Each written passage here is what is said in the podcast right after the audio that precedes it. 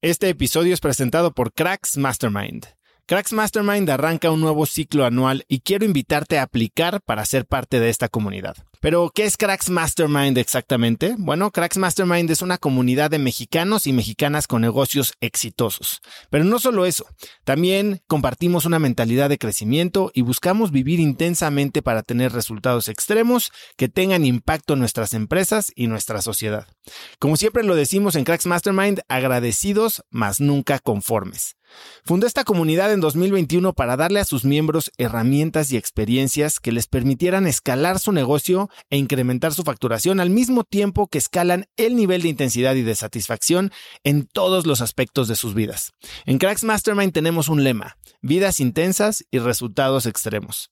Sí hay manera de tenerlo todo, sí podemos crear negocios enormes y tener vidas que en verdad disfrutamos vivir. Si tienes una empresa grande y estás escuchando esto, considera esto como una invitación mía y formal para formar parte de este grupo porque estoy seguro de que podemos lograr todo eso juntos en comunidad. Quedan muy pocos lugares para el ciclo anual, así que si quieres ser parte, llena tu aplicación en cracksmastermind.com y espero verte muy pronto. Una vez más, es cracksmastermind.com. Este episodio es presentado por LAPI Laboratorio Médico. Si bien Cracks es el podcast número uno de negocios y tecnología, he notado que los temas relacionados con el bienestar y la calidad de vida son de los que más interés generan con la audiencia. Cada vez somos más conscientes de la importancia de nuestra salud y debemos aprovechar las herramientas que tenemos a nuestro alcance para mejorarla. LAPI Laboratorio Médico brinda a las compañías herramientas de salud laboral como exámenes de ingreso y análisis médicos periódicos para garantizar la salud de su personal vía unidades móviles en sitio o en sus múltiples sucursales en la República Mexicana. Si quieres elevar la salud de tu personal, LAPI te ofrece asesoría sin costo y 30 días de crédito para cubrir tus necesidades a nivel nacional ingresando a cracks.la diagonal LAPI. LAPI se escribe L-A-P-I.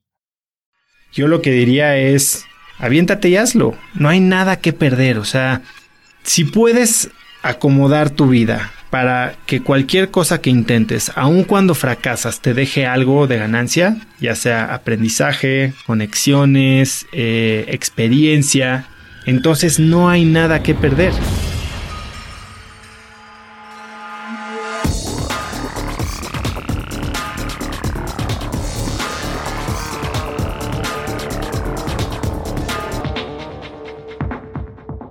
Hola cracks y bienvenidos a un nuevo episodio de Cracks Podcast. Yo soy Osotrava y entrevisto a las mentes más brillantes para dejarte algo único y práctico que puedas usar en tu vida diaria. El episodio de hoy es el resultado de un experimento que hice hace un par de meses en el que invité a gente que escucha el podcast a conectar conmigo y hacerme preguntas. La experiencia la verdad es que me gustó mucho porque pude responderle preguntas muy interesantes y platicar con gente de varios países, que por cierto, según Spotify este año fueron 52 países en los que se escuchó cracks. Esta es la primera parte de dos que salieron del experimento y en ella hablo sobre cómo optimizo mi tiempo y sobre algunos hacks de productividad, de cómo mantener la motivación, de cómo fondear una empresa y posicionar tu marca y de cómo mantengo el balance en mi vida. Al final entramos a mi definición de éxito y del rol del dinero en mi vida, mis apps favoritas y mi rutina diaria. Ahora sí vamos al grano y espero que disfruten de esta primera parte de preguntas y respuestas conmigo. Hola Jen. Hola Oso, ¿cómo estás? Bien, ¿tú? Muy bien, gracias. ¿Dónde estás? En mi casa. ¿Y en dónde vives? En Polanco. Ah, vives en la Ciudad de México. Sí, sí, estoy aquí muy cerquita. Perfecto. Pues dime, Jen, ¿qué puedo hacer por ti? ¿Te hago mi pregunta o cómo quieres que? Sí, sí, sí, pregunta lo que quieras. Vale. Entonces te pregunto, bueno, en realidad son dos preguntas. Bueno, la primera es, eh, ¿qué papel ha jugado tu pareja, en este caso tu esposa, en tu evolución o tu crecimiento personal y profesional de los últimos años? Híjole, yo creo que a Lu le ha tocado vivir lo peor, ¿no? Yo creo que si ser emprendedor es difícil. Yo creo que ser esposa de una emprendedora de ser triple difícil. Porque le toca. Yo soy novia de un emprendedor. Bueno, pues entonces ya te la sabes. Te toca toda la sufridera, todos los eh, cambios de ánimo, todos los días de oscuridad y depresión. Eh, y también te toca compartir la, la, falta de lana y la incertidumbre, ¿no? Eh, algo que sí te puedo decir es que yo sin Lucila no podría haber hecho nada. Y no digo que lo que he hecho sea mucho o poco, simplemente que digo que no hubiera podido llegar a donde he llegado hoy. Em, ¿Por qué? ¿Por qué? Porque nunca me ha limitado, siempre me ha apoyado, siempre ha creído en mí. No es la porrista número uno en el sentido de sí, tú puedes todo lo que tú quieras y se interesa muchísimo en mi negocio y es la primera que usa mi producto, ya sabes. Hasta, fíjate que hasta ahora, hace unos meses, fue la primera vez en más de siete años de casados que empezó a usar uno de los productos que yo que yo hago en mis empresas, que es la aplicación de InstaFit Gym. Y eso me tiene verdaderamente extasiado porque sé que si a ella la engancho, puedo enganchar a quien sea. Eh, ahora, algo que yo siempre he dicho es, yo creo que cuando te casas, eh, hablamos mucho de que es para toda la vida y de que estamos escogiendo a la persona con la que nos queremos morir y lo que tú quieras. Yo creo que eso no existe. Yo creo que tenemos que tener, eh, no tenemos que, sino que vamos a tener muchísimas parejas a lo largo de nuestra vida. ¿Cuál es el truco de mi respuesta? Porque es una respuesta con truco. Que con suerte, todas esas parejas van a vivir en el mismo cuerpo, ¿me entiendes? Creo que todos cuando nos casamos y si tenemos veintitantos, treinta y tantos, pues somos una persona con tal vez objetivos de vida, valores, eh, conocimientos, gustos diferentes a los que vamos a tener un año, tres años, cinco años, diez años, cincuenta años después, ¿no? Y creo que estar con una pareja eh, o con una esposa o un esposo es algo que se tiene que elegir todos los días. Hoy ves que hay muchos divorcios y parece que la fácil sería tirar la toalla, ¿no? Porque no queremos cambiar, porque nosotros somos los que estamos creciendo hacia un lado y los otros hacia el otro, porque dejamos de compartir la misma visión de la vida. Y creo que es válido y pasa. Ahora, la, belleza o la, el mundo ideal sería en el que los dos empiezan a desarrollarse y constantemente se están desarrollando con la misma meta, ¿no? Y la misma visión del futuro. No significa que es el mismo camino, pero la misma visión del futuro. Y entonces eso hace que la relación pueda seguir siendo variada, pueda seguir siendo enriquecedora de ambos lados sin que ambos sepan y conozcan uno del otro por adelante y por atrás y que sigan diario sorprendiéndose. Pero eh, compartiendo los mismos valores, ¿no? Que es lo que yo, lo mismo que yo veo con un cofundador. Un cofundador tiene que ser alguien que te complemente en, en temas de eh, profesionales, que le guste y que sea bueno o buena haciendo lo que tú no puedes hacer, pero que definitivamente comparta los mismos valores profesionales, éticos y de trabajo que tú, ¿no?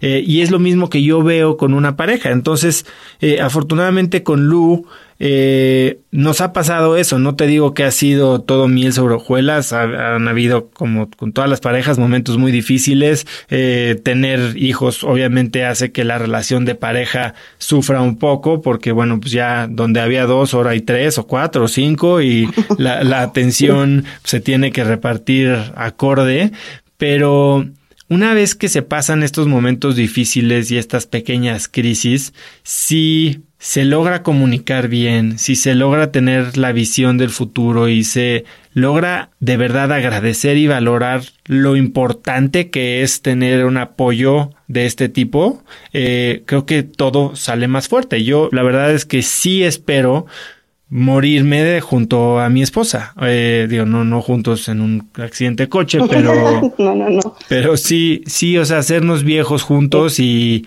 escogernos todos los días.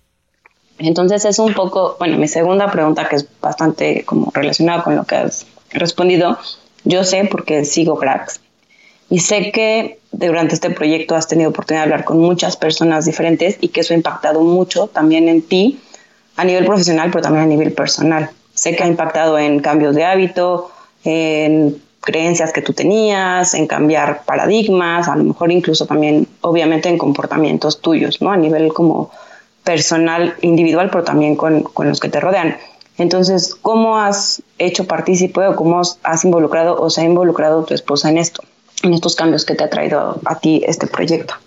Dándome la libertad y, entendiendo y confiando en mí.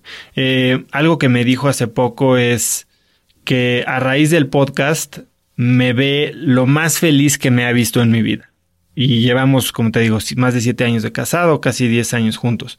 Eh, y, y, sí, o sea, le ha tocado ver pues mis dos emprendimientos, mis altas, mis muy bajas. Y durante todo esto, el promedio de mi felicidad, digamos, nunca había sido tan alto como lo que ve hoy.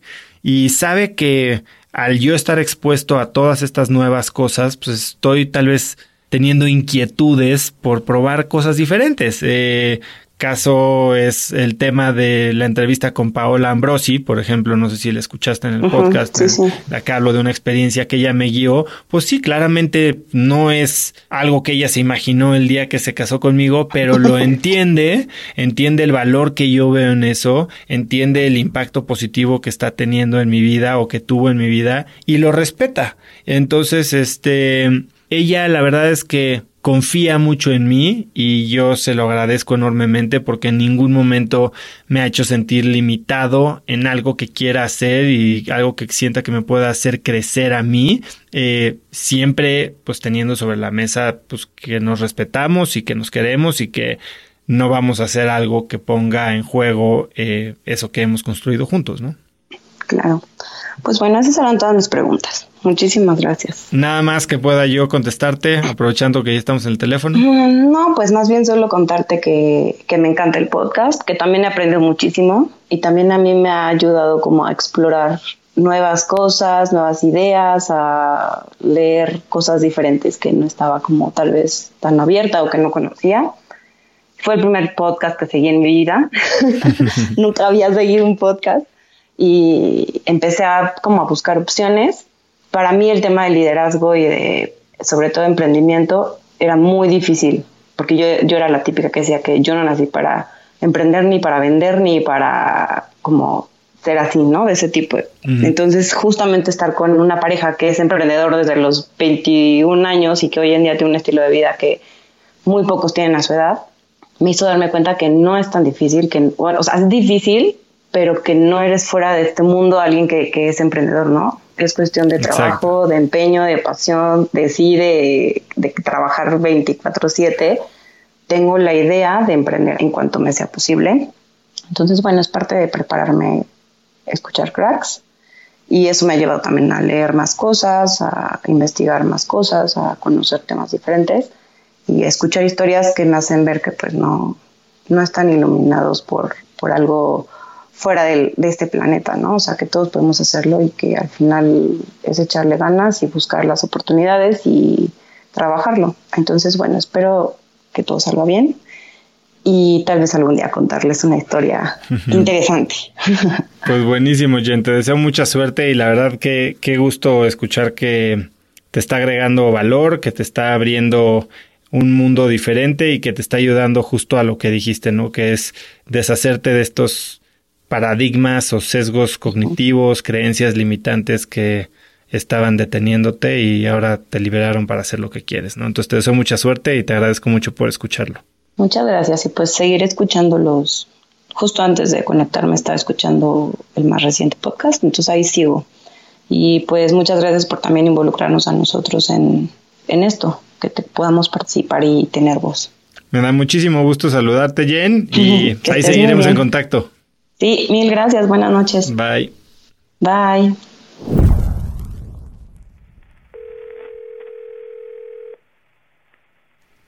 Hola, Clau. Hola. ¿Cómo estás? Bien, muchas gracias. ¿Y tú? También muy bien. ¿Dónde estás? Bueno. Estoy en la universidad. ¿En dónde vas a la universidad? Este, estoy estudiando en Michigan. Eh, se llama Oakland University. Muy bien. ¿Y qué estudias? ¿En qué año estás? Estudio, es mi segundo año y estudio música. Ah, qué bien. ¿Algún instrumento que sea tu preferido? Eh, mm, bueno, toco la flauta y pues me gusta mucho, pero creo que mi instrumento favorito es el piano. De hecho, eh, pues tener inspiración eh, diario para y motivación para pues echarle ganas y practicar, porque estoy estudiando, bueno, soy instrumentalista, entonces eh, practico varias horas al día y este, y es como difícil mantener esa inspiración, entonces tus, bueno, el podcast me ha ayudado mucho a seguir inspirada y pues echarle ganas diario. Pues me alegro mucho, muchas gracias por escucharlo. Y dime, ¿cómo, qué te puedo responder? ¿Cómo te puedo ayudar?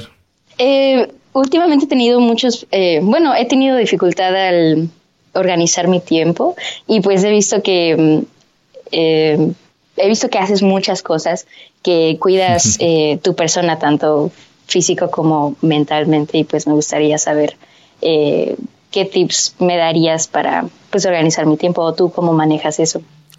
Bueno, la verdad es que si hay algo que a mucha gente le choca de mí, es que soy un nazi del calendario. todo lo agendo familiar, personal, viajes. Eh, soy esclavo y power user de Google Calendar.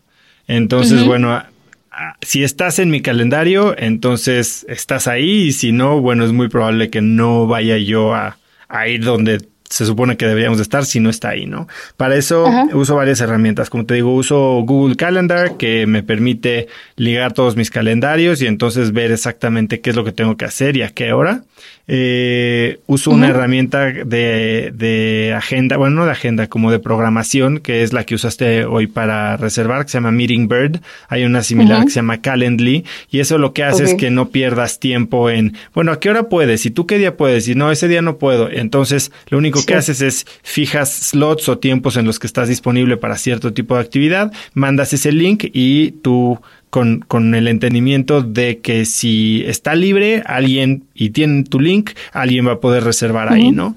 Eh, entonces, bueno, eso es lo que hago. Otra cosa que empecé a hacer hace poco, porque tampoco estaba seguro si estaba dedicando o cuánto tiempo estaba dedicando a cada uno de los proyectos que tenemos en la oficina, o tiempo personal, o tiempo para mi familia, empecé a colorear, esto suena medio nerd, pero empecé a colorear de diferentes colores cada tipo de actividad en mi calendario. Y entonces sí es muy fácil evaluar mi semana y sé cuánto tiempo estoy dedicando a mi familia o a mis amigos, que ese es digamos un bucket eh, tiempo personal que dedico a mí, que normalmente son las primeras dos y media hora del día. Eh, yo me despierto como al cuarto para las seis de la mañana y hasta las ocho y media, digamos, o ocho, estoy dedicado a mí. Y a veces dedicarme a mí incorpora leer o incluye leer algunas cosas para el trabajo, pero es cuando hago ejercicio, es cuando medito, es cuando, bueno, me baño, desayuno bien, eh, tal vez eh, pienso en algunas cosas personales, eh, hago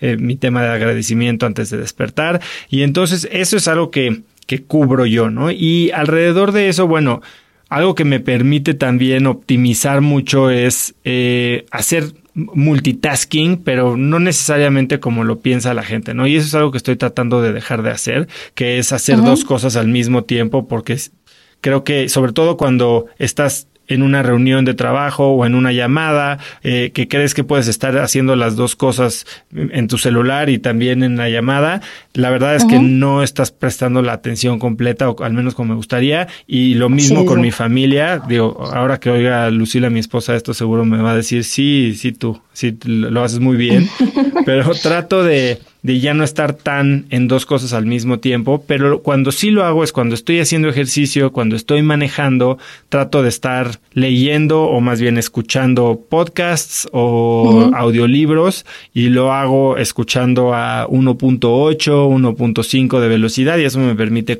eh, consumir mucho más contenido a velocidad. Y para retener, que es algo que mucha gente me pregunta, lo que hago es que mientras estoy escuchando el podcast o el contenido, tengo abierto una pestaña en mi celular o una pantalla de Evernote o del blog de notas y cuando escucho algo que creo que debería de memorizar o de, de, anotar, bueno, ahí hago las notas, entonces tengo notas para cada uno de los libros o cada uno de los contenidos que consumo y eso eh, periódicamente los estoy regresando a leer.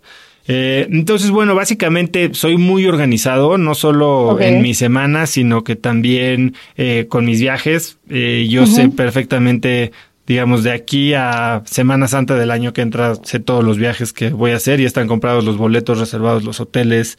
Eh, y trato de ser bastante organizado en qué día vamos a hacer qué, pero sin ser el, el, el asqueroso, ya sabes que no, no se, no, no rompe sus planes. La verdad es que somos bastante flexibles, soy bastante flexible, siempre y cuando toquemos todas las cosas que quiero hacer, tampoco me clavo mucho en que no, hoy de 3 a 4 vamos a estar en tal lugar, ¿no? Sobre todo cuando viajo, trato de ser muy flexible en, en dónde paso el tiempo. Ok. Eh, ¿Algo más que pueda responderte? No sé si eso haya sido lo que buscabas. No, no, no, sí, sí, sí, muchas gracias. Este es muy útil. ¿Y ¿Te puedo hacer otra pregunta? Claro. Eh, ¿Cuál es tu motivación para ser tan organizado o para no perder esa como motivación para eh, tomarte el tiempo de organizar todo, absolutamente todo lo que haces en el día y, así? Eh, mi motivación es lo que no quiero sentir. Para mí, cuando más frustrado, lo que más me quita energía es sentirme estancado. Cuando siento que estuve todo el día sentado en la oficina y que no logré nada, eh, me empiezo a, frustrar y me empiezo a enojar y eso, yo soy una persona muy transparente y entonces eso obviamente se permea al resto de mi equipo.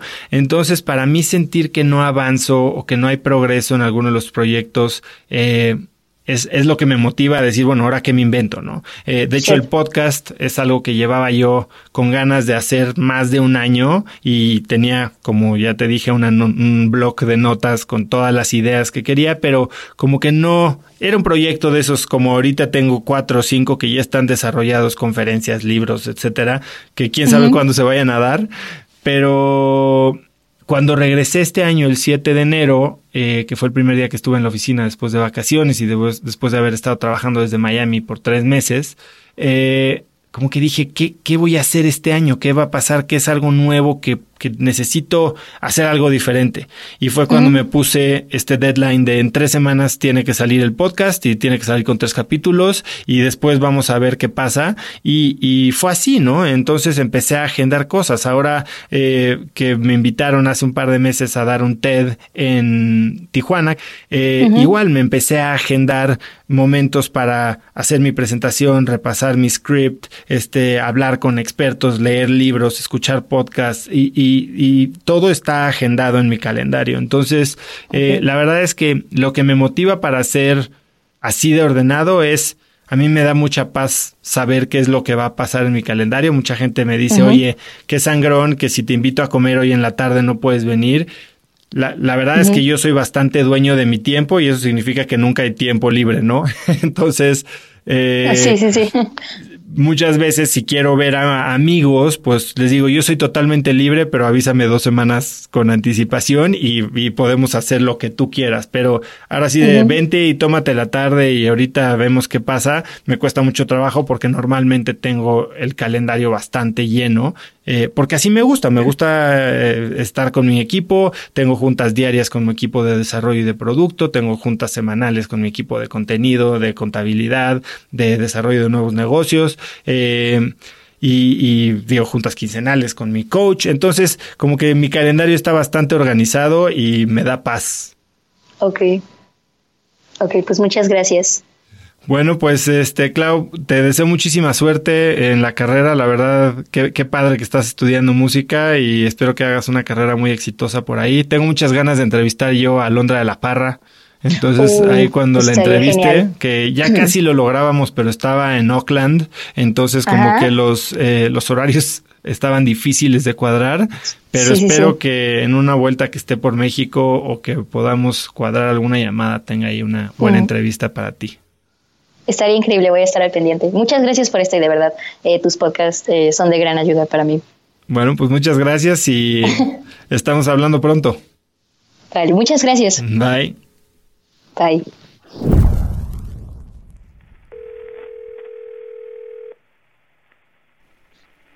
Hola, hola. Hola, Yosani. ¿Cómo estás? Bien, ¿tú? Bien, bien. ¿Me oyes bien? Sí, te oigo bien.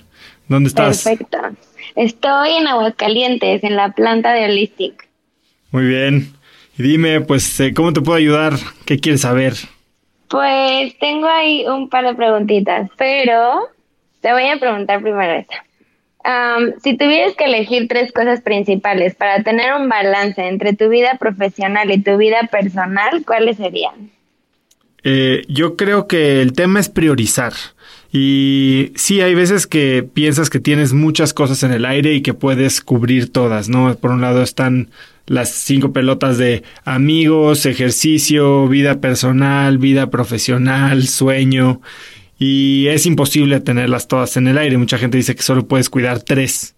Ahora, para mí, yo lo que me he dado cuenta es que hay una que no se, no se toca en ese digamos, en ese formato que es, eres tú, eres tú como persona, tú como eh, ser humano, tú como el, que se despierta todos los días para estar con familia, estar con amigos, hacer ejercicio y al final del día no solo tiene que ver con tu cuerpo, sino tiene que ver con tu mente, ¿no? Yo he aprendido a priorizar lo que más me llena a mí, lo que más me hace feliz, feliz a mí, lo que más me motiva a mí como primero porque sé que si no estoy bien yo, entonces va a ser muy difícil que tenga yo la energía o la mentalidad como para ser el mejor en cualquiera de las otras áreas.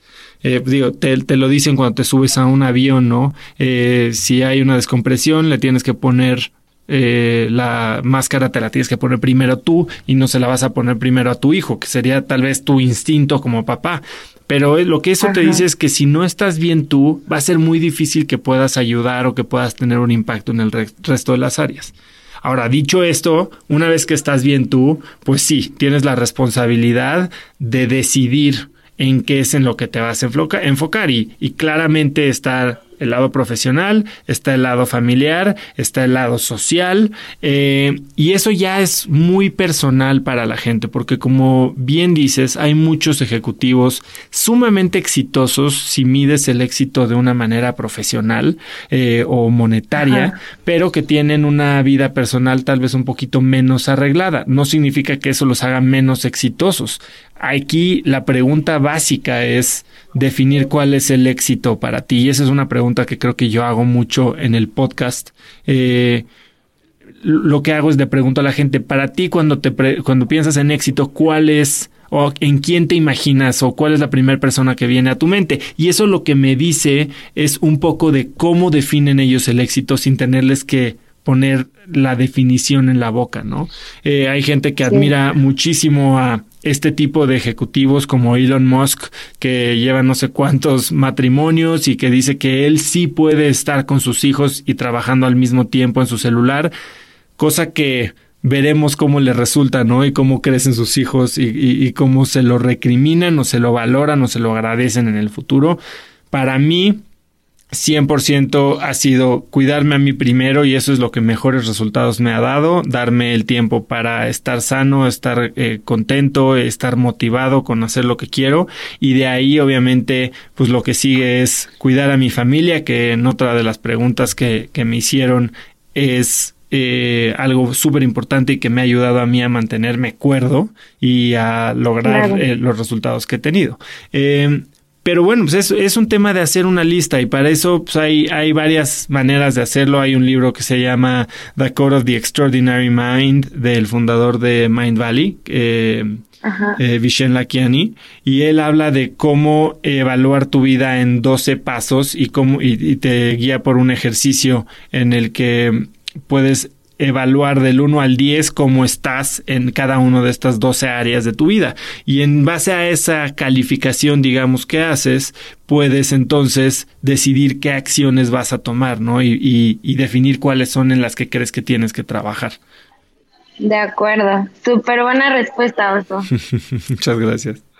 Muy buena. Tengo otra pregunta. Dime. ¿Qué estrategia recomendarías para ayudar a pequeños emprendedores a posicionar mejor su marca? Esa es una pregunta. En base a tu experiencia.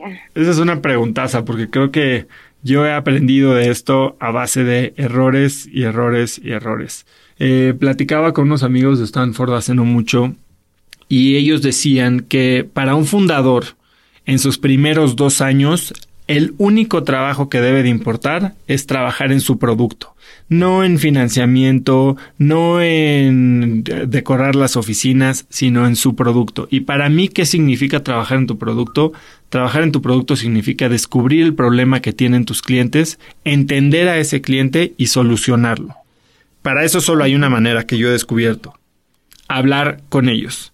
Eh, nosotros en Instafit, por inexpertos, yo creo, hace seis años, eh, por tener la presión, por querer hacer cosas grandes muy rápido, nos saltamos este paso tan importante y asumimos muchas cosas como quién era nuestro cliente, por qué querría un producto como el nuestro y empezamos a hacer lo que muchos emprendedores hacen, que es simplemente tomar un concepto que ha sido exitoso en otro mercado y tratar de tropicalizarlo. Pero para tropicalizar exitosamente, definitivamente tienes que entender quién es tu cliente en este territorio o en esta región o en este mercado que estás tratando de solucionar.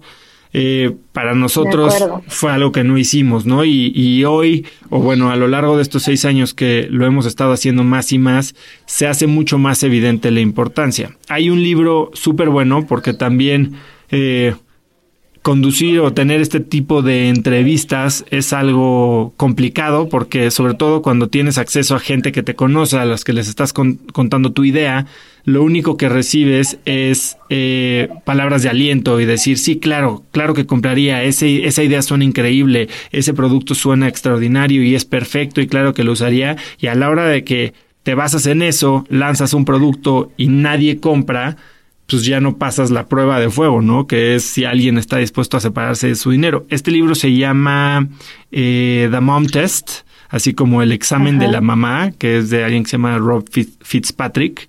Eh, y básicamente te dice cómo hablar con potenciales, potenciales clientes sin guiar una entrevista a una respuesta que simplemente va a dar un falso positivo y, y que no te va a dar el valor que requieres.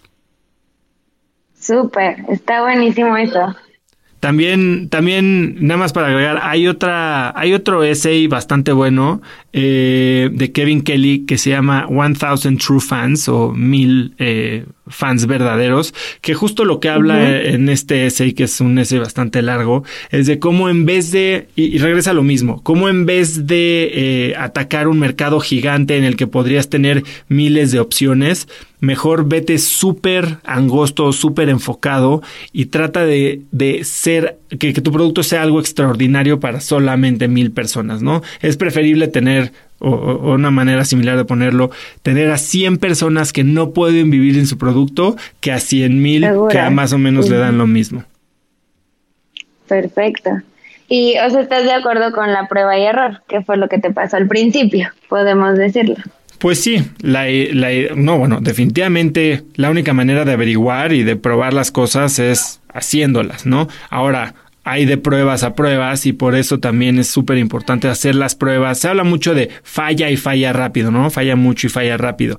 Para fallar rápido, pues tienes que probar cosas que tal vez eh, no te han costado mucho tiempo, dinero o esfuerzo en producir, ¿no? Y, el libro de The Lean Startup de Eric Rice eh, es, es muy bueno para esto porque introduce el concepto del producto mínimo viable, ¿no? ¿Cómo puedes probar una idea simplemente con un concepto, pero sin que sea algo intangible? ¿Cómo puedes de verdad llevarlo al campo y tener la respuesta real de un potencial cliente? Y eso puede ser simplemente no automatizando todo lo que se podría automatizar para hacerlo a escala y empezar a hacer cosas manuales. Eh, pero simplemente para ver si, si los usuarios van a reaccionar como tú esperas. Hay empresas de inteligencia artificial que al principio no tienen un, un solo algoritmo o una sola línea de código escrita, sino tienen a cinco personas contestando en tiempo real y no es artificial, es inteligencia humana la que está probando el concepto, ¿no? Y hay muchas maneras de hacer ese tipo de cosas. Súper bueno eso, me queda clarísimo. Eh, ¿Hay algo más que pueda responderte, Josh? Sí, hay una más. Mm, cuando emprendes, generalmente hay imprevistos y gastos extras. ¿Qué porcentaje consideras en, es necesario completar adicional a la inversión para ella? Igual en base a tu experiencia. Bueno, si te lo dijera en base a mi experiencia, creo que sería una muestra muy chica, pero creo que va muy alineada con lo que a mí me han dicho mis inversionistas y he platicado con otros emprendedores. Em, tú tienes un presupuesto, consigue el doble del dinero y trata de hacerlo con la mitad de lo que presupuestaste. La verdad es que es bien difícil, ¿no? Y, los presupuestos eh, siempre se salen por la ventana. Como dicen, todo mundo es millonario en el Excel y, o como decía Mike, Mike Tyson, todo mundo tiene un plan hasta que le pegan en la cara. Y es imposible tratar de predecir todo lo que puede pasar mal en un emprendimiento. Así que si vas a decidir levantar dinero, levanta lo más que puedas en un inicio y de la misma manera trata de hacerlo todo con la menor cantidad de gasto posible. Regresando a lo que te platicaba ahora sobre el producto mínimo viable. Trata de probar tu concepto, trata de sacar un producto al mercado sin gastar mucho dinero. Y esto lo que te va a permitir es ser más creativo. Nosotros, yo lo, lo he visto varias veces en mi empresa, cuando tenemos dinero, tal vez hacemos las cosas más ineficientemente, y no necesariamente mejor ni más rápido. Eh, y perdemos la creatividad. Creo que cuando tienes el valor de, de la frugalidad o de scrappiness, como le llamamos aquí en InstaFit, puede, y, buscas hacer la mayor cantidad de cosas o tener el mayor impacto con el menor gasto posible o el menor costo, es cuando de verdad estás exigiendo ese valor único que tiene tu equipo, que es la creatividad y la recursividad. Cuando se trata de gastar dinero, pues ahí sí, el que tenga más dinero va a ganar y con, como dicen cualquiera con escoba barre. Entonces yo trataría de levantar lo más que pudiera y aún así viviría o trataría de probar mi producto como si no tuviera un peso. Y así entonces vas a empezar a gastar el dinero justo cuando tengas algo que escalar y no simplemente para experimentar. Un real más por menos, ¿no? Hacer más por menos. Pues sería la idea. Súper bueno. Oso, estoy muy agradecida por tus respuestas. Gracias a ti, Josh. podcast me ha, servido demasiado, muchísimo, y en cada uno de ellos he aprendido algo de súper valor que ahora aplico a mi vida diaria. Pues muchísimas gracias. Realmente, definitivamente, tú eres un crack. gracias, Josh. Eh, nos hablamos pronto. Muchas gracias, Oso. Bye.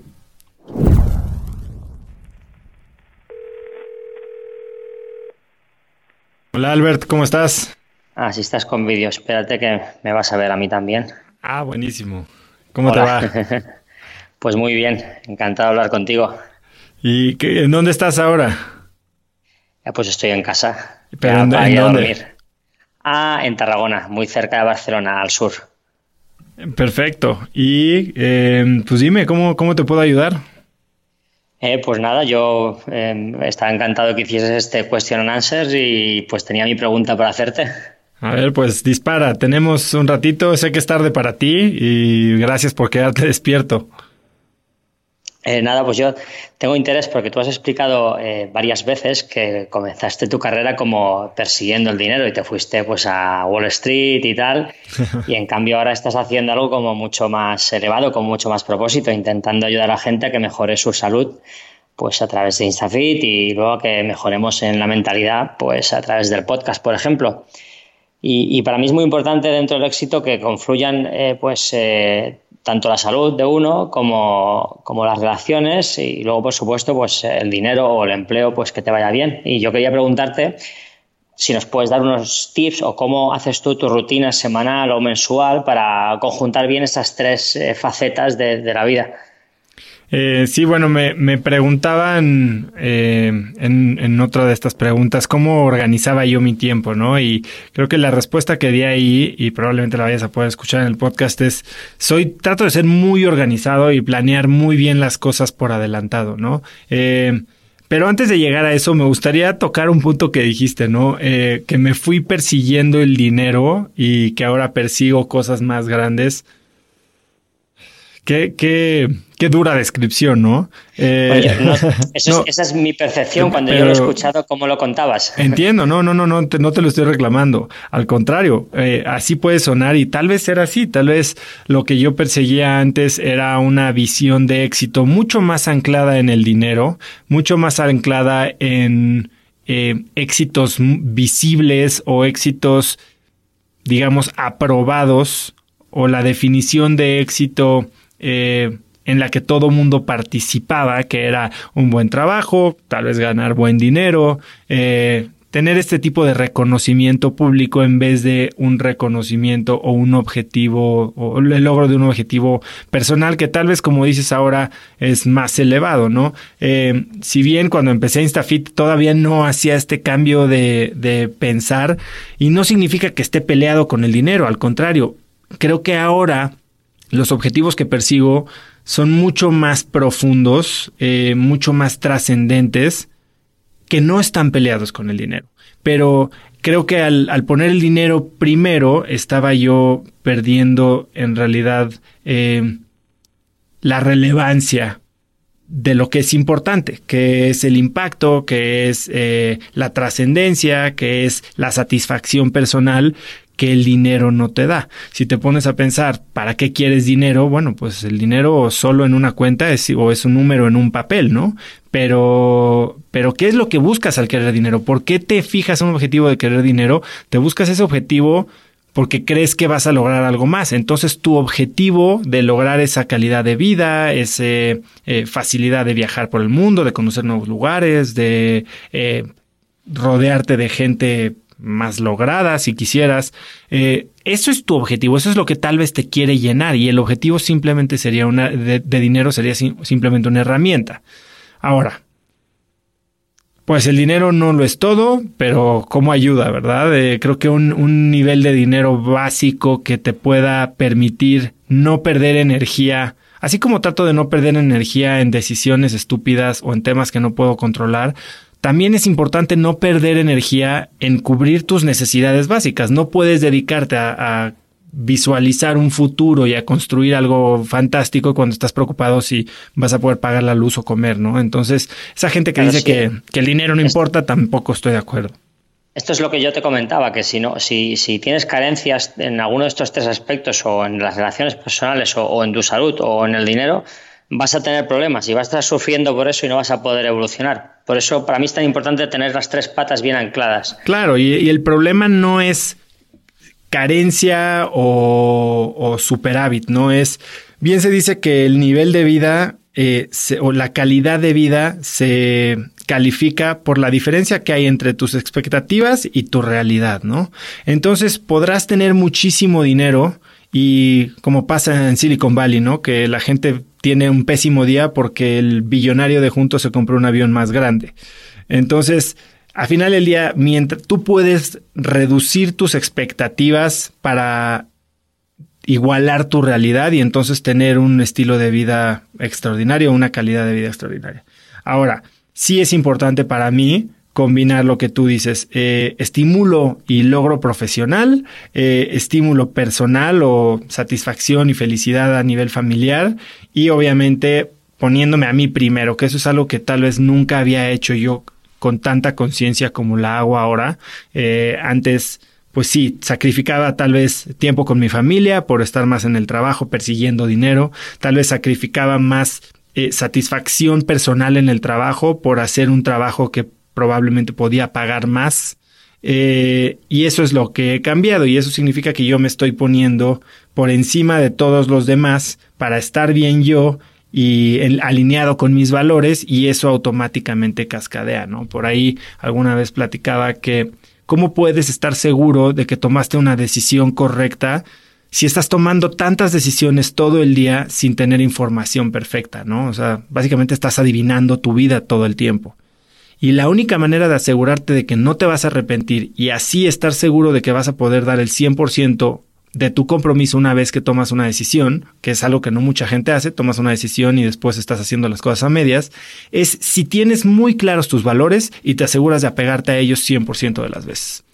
si tú actúas siempre, no 99% de las veces, 100% de las veces apegado a tus valores, entonces vas a saber que tu decisión fue la correcta porque te hace sentir bien por adentro, va alineado a lo que quieres lograr y para eso pues tienes que haber definido cuáles son tus valores, que no son los que crees, tal vez tus valores de honestidad, gratitud, este, todos esos valores que son los que todos quisiéramos profesar, eh, tal vez no son los tuyos, tal vez tu, tu valor es eh, ambición, tal vez tu valor es eh, dinero sobre todo.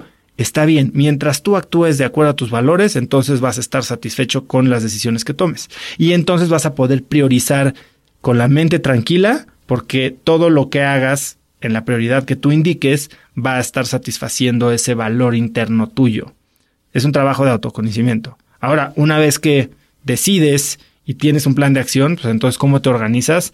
Bueno, yo, ya habiendo dicho esto y poniéndome a mí primero, las primeras dos horas de mi día eh, son 100% mías. Me despierto como al cuarto para las seis de la mañana, eh, pongo en práctica algo que aprendí de Juan Lucas Martín, que es antes de despertarme, por más que hay veces que salto como resorte de la cama y mi esposa me dice, ¿qué te pasa? Te vas a desmayar un día de lo rápido que te despiertas. Eh, trato de quedarme en la cama un par de minutos y agradecer algo y empezar el día con un pensamiento positivo. De ahí me paro. Eh, mi mejor despertador, y esto para que, digo, ya, ya no lo van a tener que adivinar, mi mejor despertador es mi intestino, entonces me despierta directo al baño. Eh, y ahí empiezo a consumir algo de contenido positivo, tal vez leo algo, tal vez escucho algo de algún podcast eh, de estoicismo. Hablo mucho de esto en mi ebook que está en cracks.la, no sé si ya lo has bajado, los siete hábitos que me ayudan a ganar la mañana. No, pues no lo he bajado. Ahora que lo mencionas, lo iré a buscar. Cracks.la, diagonal número siete hábitos, y ahí está. Eh, y bueno, ya una vez que hice eso, me bajo al gimnasio, hago alrededor de 45, 50 minutos de ejercicio, hago, uso el, app de InstaFit eh, Gym, eh, a veces uso una app que se llama Fitpod, que son algunas otras rutinas para pesas, a veces hago rutinas medio de CrossFit, y mientras estoy en el gimnasio trato de escuchar algún podcast, o si estoy investigando alguno de mis invitados, leo sus libros o libros relacionados al tema en el que ellos son expertos. Lo hago, o bueno, no lo leo, lo escucho eh, con apps como Script, como Storytel, como Audible y lo hago al 1.5, 1.8x de velocidad, entonces puedo consumir contenido muy rápido. Si no, sí. Si no, no puedes consumir tanto. Tomo notas mientras estoy escuchando esto, porque si hay cosas que quiero retener, eh, hago una nota de voz en Evernote o en el blog de notas del iPhone. Eh, subo, a, llevar a mis hijos a, la parada del camión, que pasan por ellos a las 7.30, entonces estoy como de 7 y cuarto a 7.30 con ellos. Eh, muchas veces es la única, el único momento del día en que los veo y por eso los fines de semana trato de aprovecharlos al máximo con ellos. Y después de dejarlos, hago ya una meditación un poco más larga, de alrededor de 10 o 15 minutos. Hago meditaciones tanto de la aplicación InstaFit Gym, que ahí están las de Juan Lucas Martín, eh, y, otras. Hago meditaciones de YouTube de Deepak Chopra. Hago mucho eh, ejercicios de respiración de Wim Hof, eh, respiración holotrópica. Y después de eso, ya me, bueno, em, hago mi journaling, que tengo un diario en el que eh, escribo todas las mañanas una afirmación, tres cosas de las que estoy agradecido, eh, tres cosas que harían que mi día fuera extraordinario y eso como que me hace otra vez priorizar qué es lo importante que quiero lograr en ese día. Y, esto, perdona Oso que te interrumpa, estas afirmaciones positivas y los agradecimientos que haces al levantarte, hay algunas personas que lo hacen antes de irse a dormir. ¿Tú también lo repites a la noche o no? Sí, sí lo hago. Eh, es algo muy sencillo, tampoco es como que me tomo horas y hay días que agradezco eh, la crema de maní. Hay días que agradezco. Bueno, pues sería fantástico, pues está bien. hay días que agradezco eh, la fortuna de tener, de, de vivir donde vivo. Eh, agradezco que ese amanecer fue rosa. Eh, agradezco que tengo la oportunidad de trabajar en lo que me gusta, agradezco y bueno, ¿qué es, por ejemplo, hoy pongo, ¿qué haría que mi día de hoy fuera extraordinario? tener una conversación increíble con la gente que escucha el podcast. Esa fue una de mis, mis cosas que me fijé para hoy y eso me ayuda a no solo buscar que pase, sino disfrutar mientras está pasando.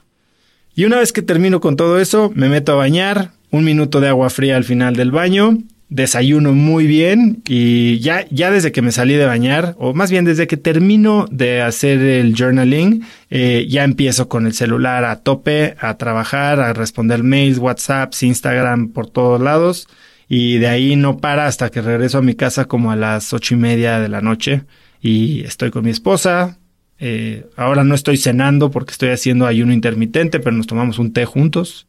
Y otra vez, el fin de semana es diferente, el fin de semana me despierto más tarde con los niños, paso mucho tiempo con ellos y, y el fin de semana se trata de, de, estar en familia, ¿no? Ya hasta me hace a veces no, no salir a cenar con amigos o salir de fiesta, que es algo que me gustaría empezar a hacer un poco más, reconectar con mis amigos, porque prefiero estar fresco, despertarme temprano y estar con los niños al día siguiente. ¿no?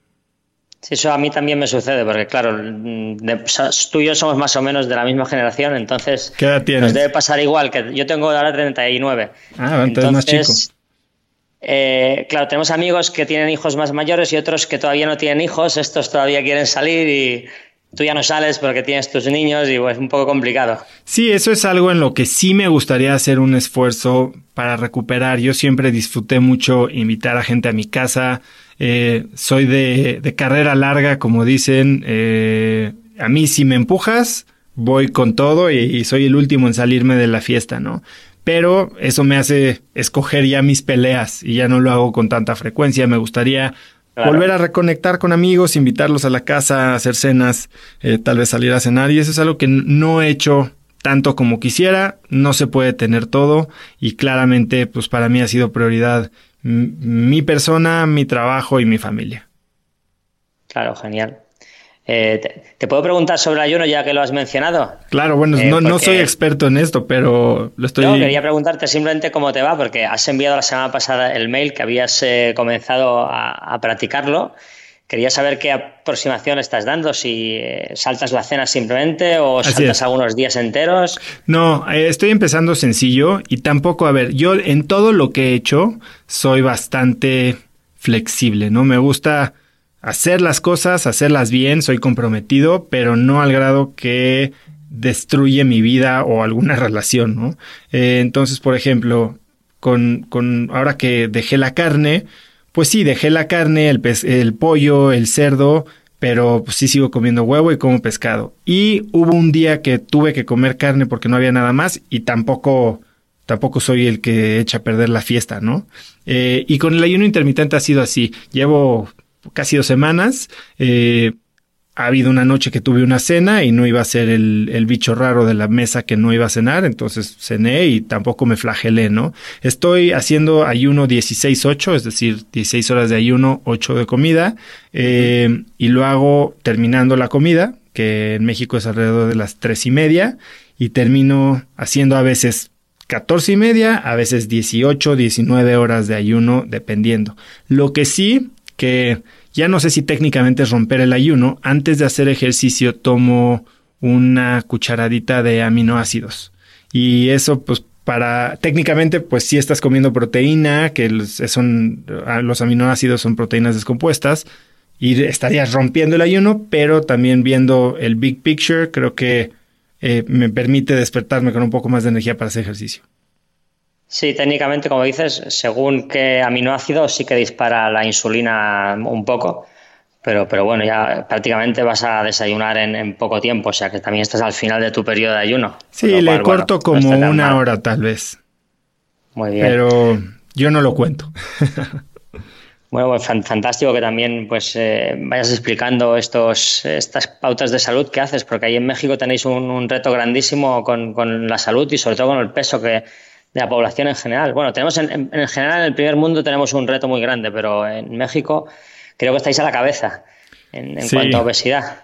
Sí, así es, pero bueno, también hay muy buenos indicadores. Hace unos años cerca del 0.9% de la población hace ejercicio, hoy nos acercamos al 4% de la población, que sigue estando muy por debajo de países desarrollados como Estados Unidos, que es el 20%, pero bueno, ya es cuatro veces lo que era antes y poco a poco. Entonces nosotros lo que hemos buscado en InstaFit, eh, que nuestra misión es la optimización personal absoluta, eh, es proveer a la gente de herramientas para quitarse pretextos. Porque el pretexto es lo primero que se pone entre, entre tú y tus objetivos, ¿no?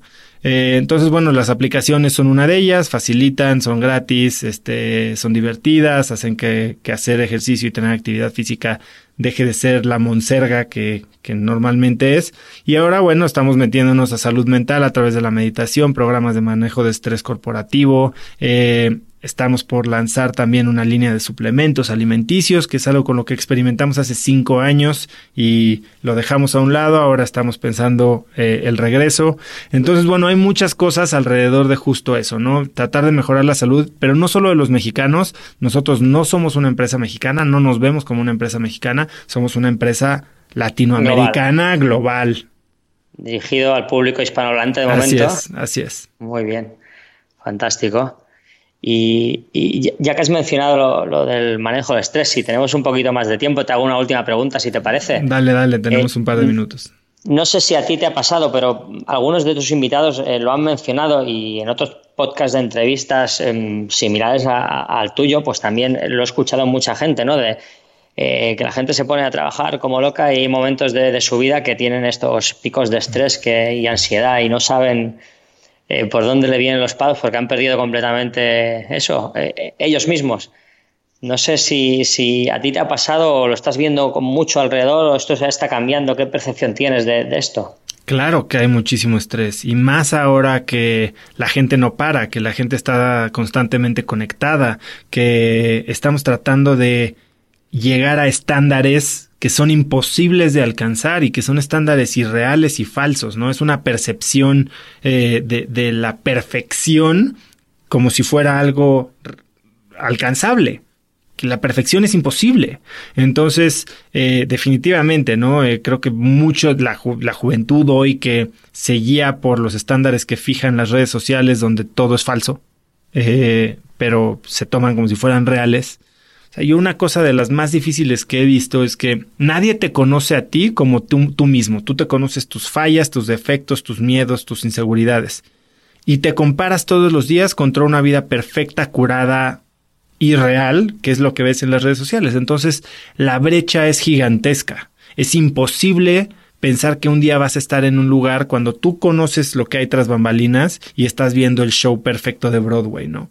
Eh, entonces es difícil. Ahora, para mí, pues mucho ha sido ayuda también de, de profesionales de mi coach, este, mucho ha sido trabajo de introspección mía, definitivamente hacer ejercicio es algo que a mí me ayuda a mantenerme cuerdo y, y que le recomiendo a todo el mundo, ¿no? Es, es, es, un trabajo, pero lo primero que tienes que hacer es darte cuenta que estás mal y que estás siendo esclavo de estas inseguridades generadas por objetivos inalcanzables. Genial. Pues eh, nada, yo ya te dejo, hemos hablado, un, ha sido un placer para mí charlar contigo con tanta profundidad y te dejo que otros oyentes pues te hagan sus, preguntas y ya nos escucharemos en el podcast. Hecho, Albert. Te agradezco muchísimo haber sido parte de esto, eh, escuchar el podcast y aquí estamos en contacto. Perfecto, un abrazo desde España. Igual, hasta luego. Chao.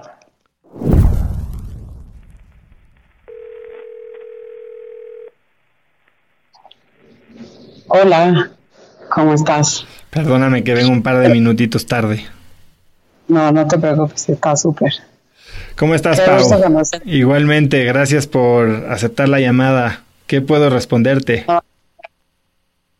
Mi duda es si tú hablaras con tu yo del pasado eh, y o sea, hablaras contigo en algún momento en el que dudaste de lo que estabas haciendo, digo, en ese momento, o sea, que pudo haber sido Instafit o lanzar el podcast, ¿qué le dirías? Eh, le diría que se aviente. La verdad es que dejamos de hacer muchísimas cosas por miedo. Eh, por miedo a qué dirá la gente, por miedo a fracasar, por miedo a decepcionar a alguien, por miedo a no ser lo que prometimos o por miedo a darnos cuenta que tal vez nos gusta algo que no nos debería de gustar, ¿no? Eh, o no nos debería de gustar.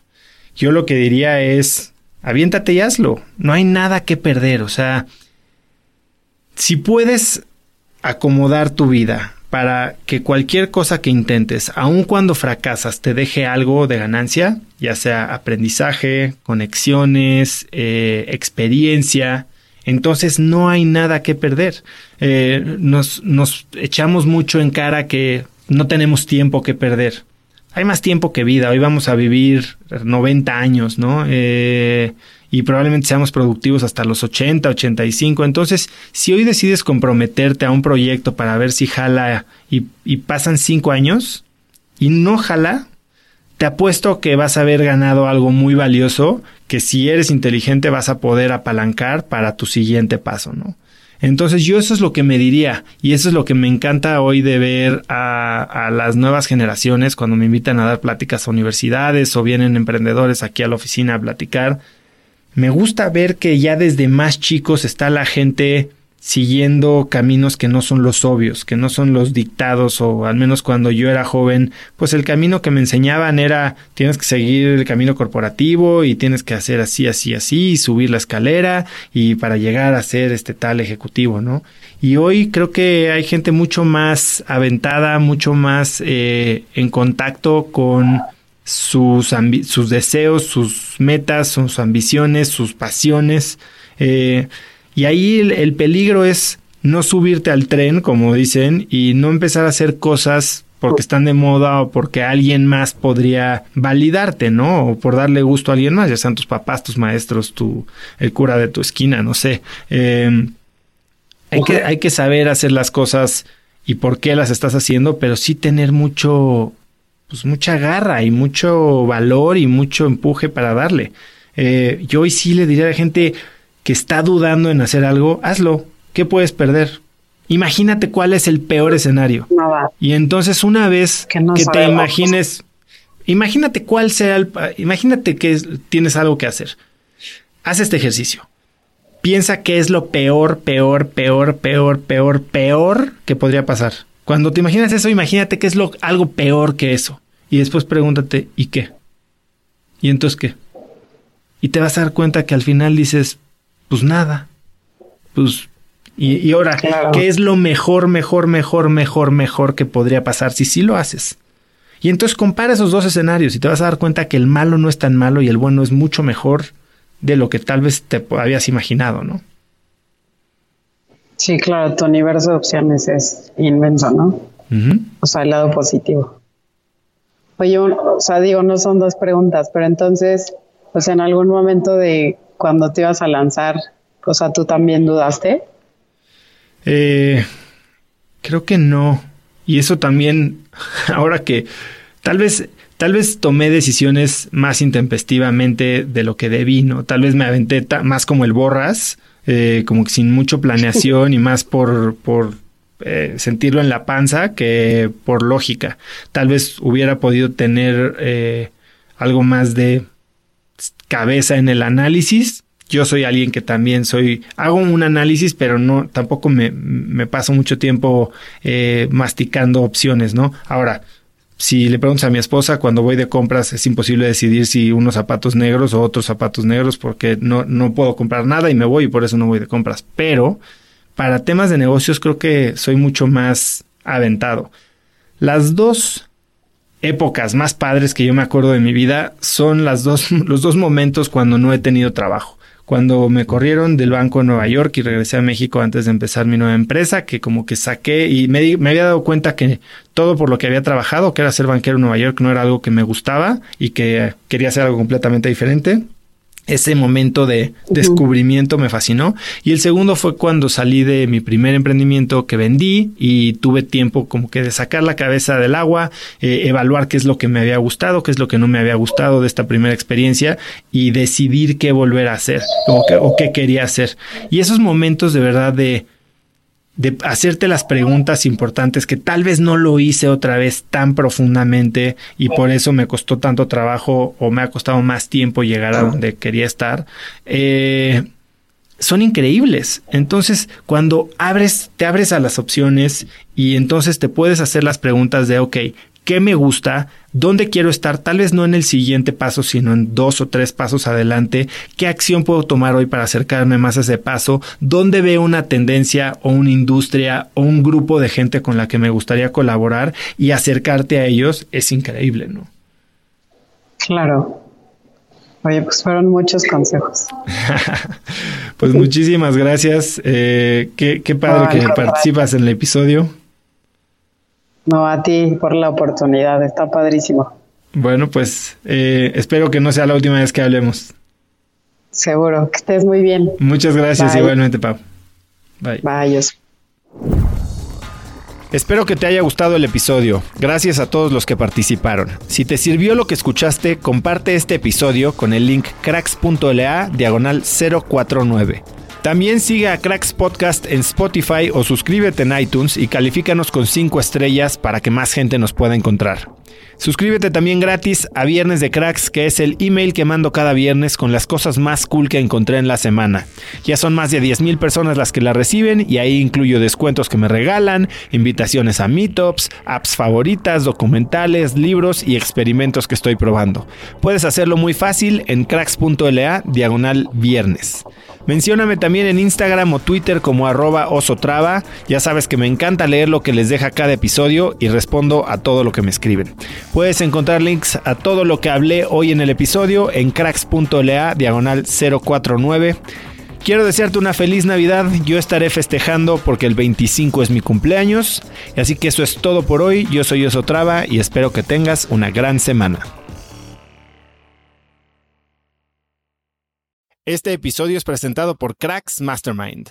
Cracks Mastermind arranca un nuevo ciclo anual y quiero invitarte a aplicar para ser parte de esta comunidad. Pero, ¿qué es Cracks Mastermind exactamente? Bueno, Cracks Mastermind es una comunidad de mexicanos y mexicanas con negocios exitosos. Pero no solo eso, también compartimos una mentalidad de crecimiento y buscamos vivir intensamente para tener resultados extremos que tengan impacto en nuestras empresas y nuestra sociedad.